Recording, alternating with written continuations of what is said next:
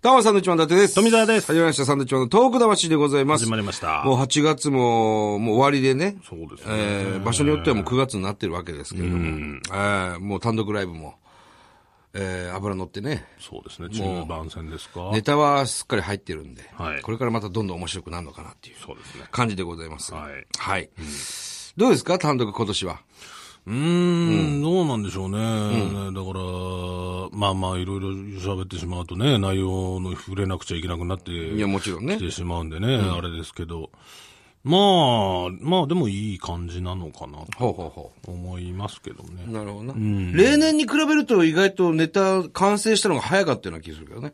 うん、まあ早めにしようと思って取り掛かって、なんかなまあ結構まあ早めにはできたかな。なんかね。うん、ただ結構今回は割とチャレンジしてるネタがまあそうだ多ね。かったりするので、まあまあまあ、これ以上はねこれから来る方はえまーた見る方も楽しみにといういこらっとしゃるんでね。はいあと、まあ、あの、これもまあ、付随することなんですけども、はいあの、伊達さんのお好み焼きがね、ああのー、春菜愛さんのお店で食べれるんであ。いや、そうですよ。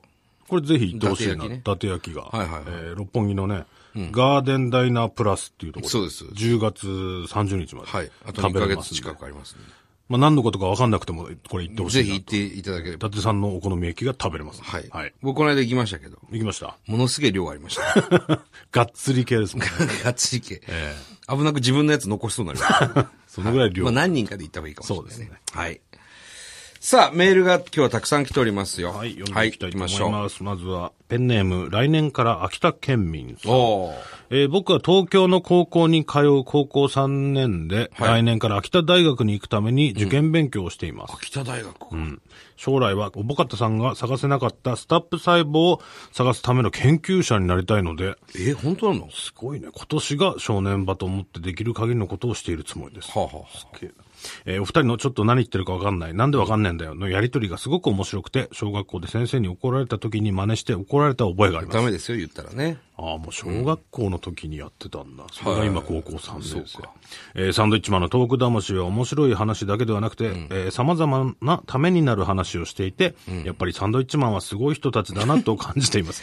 いや、それゲストさんがすごいんですよ。ゲストさんがすごいんね来年無事に大学入試を合格したら秋田県民になります。はいそしたら東北地方の復興支援に積極的に参加したいと思います。嬉しいですね。なので、サンドイッチマンさん、ぜひ応援お願いします。はあ。いや、秋田もね、美味しいもんいっぱいありますからね。ねぜひぜひ東北をたくさん味わっていただいて好きになってほしいですね。そうですね。あーで、まあ、大体3月ぐらいになると合格しましたなんていうね、あの、メールだったりおはがきいただくんで、はいはい。ぜひ、あの、来年から秋田県民さんも受かった暁には、そうですね。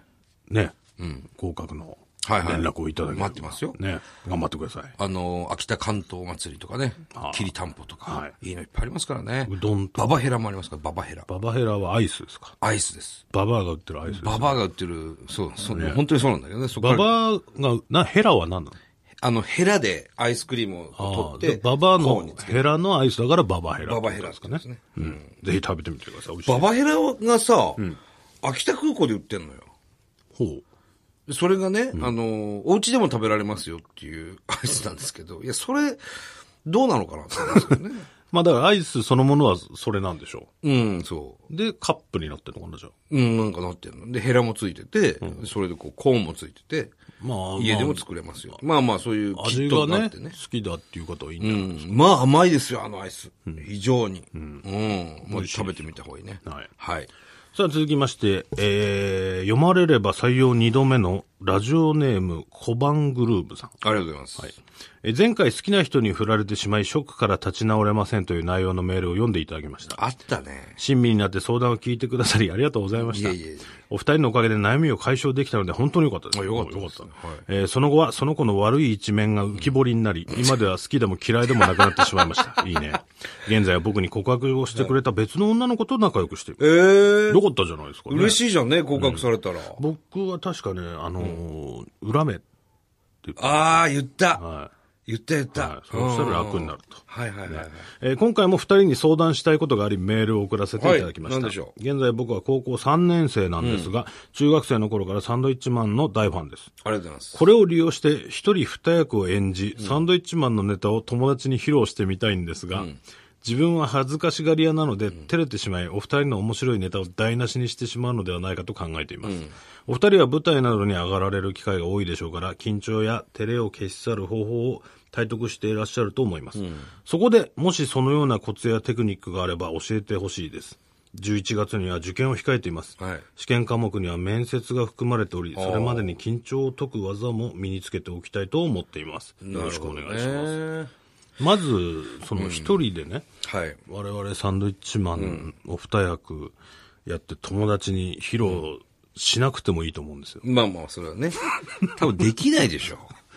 難しい、非常に難しいと思う難。しい。俺もできないと思うしな。まあ、だから落語みたいなことでしょまあそうだね。紙芝も切ってえ。ー二役やって。うんまあ落語みたいなネタだってたまに言われますけどもね。うんまあ挑戦するのはいいんじゃないですかまあ、それは好き好きなんでね。ただでもそれ緊張とかっていうことじゃないような気するけどね。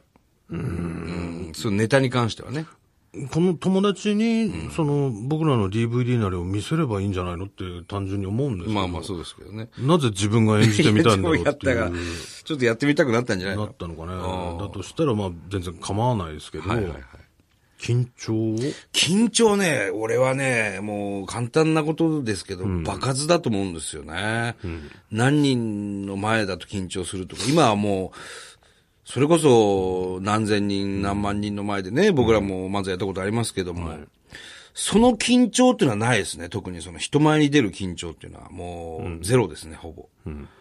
そこでちゃんとできるかっていう緊張はありますけど。まあ、新ネタとかね。そうそうそうそう大丈夫かなってネいう。タが、は、うん、入ってるつもりだけど、と飛ばないかなとか、そういう緊張はありますけど、人に対しては別に。もうないですね、さすがにね。そこをだから、人によるんですかね。慣れてない人は、人前に出るのが好き嫌いで多分、緊張があったりなかったりするでし人ょ。前は完全に慣れでしょうからね。うん、きっと慣れてる。だから全然緊張してないのに、でも体が指とか震える時ありますけどね。ああ、そう。うん。あれなんだと思って。それは舞台でうん。えー震えてると思って。それはないな、あ、でもね、焦点の収録が緊張するな。あれなんだろうな、焦点。やっぱり小さい頃から見てる舞台っていうのがあったり、あの、一発勝負じゃないあれって、焦点は。で、お客さん、それこそ後楽園ホールとかでやるとものすごい数のお客さんがいて、カメラが四方八方から撮ってるわけですよね。まあ、ちょっと独特ですからね、焦点は。ほんでなんか、あのーと円楽師匠ね、あの、親しくさせていただいてるんですけど、絶対聞きに来るじゃん。袖に。まあ袖に見に行きますね。円楽師匠必ず僕らの時来てくれるんですけど、それを考えると、うわ、袖で、袖で円楽師匠が聞いてるって思っちゃうとすげえ緊張するんですよね。まあ、いろんな要素がね、働きますよね。だから怖いのは、伊達さんははいは、基本そんな緊張しないじゃないですか。緊張しないのにボンってセリフ飛ばすじゃないですと思うんですよ。か。 そこがめっちゃ怖いんです。全然緊張してないよね。だから、ある程度緊張しないといけないんですよね。だあ、ちょっと、ここ危ないかもとかいうのがあれば、こっちも、あ、もしここ飛んだらこうしようとか考えられるんですけど、ありえないとこでボンっていくから。全然飛ぶ おお、こいつって。飛ぶとこないところで ね、飛んだり。でもあれで、この間あの、日本放送でそれこそ、ビートたけしさんと一緒にね、ラジオ出させてもらいましたけど、あれは緊張するわな。だから、あの、会う人によりますよね。うん。それはね、たけしさん緊張しますよ。 それは。我々の世界はもう神様の人ですから。なんだろう、いつまでも慣れないですね。それこそダウンタウンさんもそうですけども、小さい頃から見てた人って緊張しますよ。この間も、志村けんさんやっぱ緊張しましたよね。でそれが多分何回もね、頻繁に会うんだったら、だんだんね、そうそうそうそう。大丈夫になっていくんでしょうけど、年に2回とか1回しか会わない人っていうのはなかなか、ねえ、それは緊張っていう慣れないか、なんだろう、だって本当に、タモリさんって本当にいたんだって思いましたからね。 あの、初めてお会いした時。ね、ずーっとテレビでしか見たことない人と、バーンって会うとさ、そうねわあ、この人タモリさんだ。本当にいたんだって思うよね。だからこう、なんだろうね、コツ、もうバカずになって人しまいます前よねの緊張は場数だね。それは間違いないですよ。だからまず、その友達に見せる前に、この身内の方に見せたりね。うん。そういう意味でも、その路上ライブとかさ、緊張感を取り、取り除くためにやってるわけですよ。あの、ミュージシャンとかもね、今、人前で一回やっとくと全然違います、そうそうそう。人前はね、慣れる人はすぐ慣れるんですけどね。参考になったか分かんないですけど、やってみてください。はいはい。えー、続きまして、宮城県石巻在住の中年匿名男性。はい、どうも。先日あまりにも暇だったので、暑いけど外に出ようと思い、サンドウィッチマンの二人が話していた絆甲子園に行ってきましたよ。おお石巻の。えーはいしはかい。し、放送で喋っていたご両人のビデオ出演はやってなくて、見ることができずに非常にショックでした。あららでもすごいですね。球児たちってあんな暑い中でも長袖でプレーしてるんだから。来年もサンドイッチマンのメッセージが見れるなら行くので絶対来てくださいね。ほうこれね、だから、絆甲子園石巻でね、開催されてましたけど、一回行きたいんですよね、始球式しに。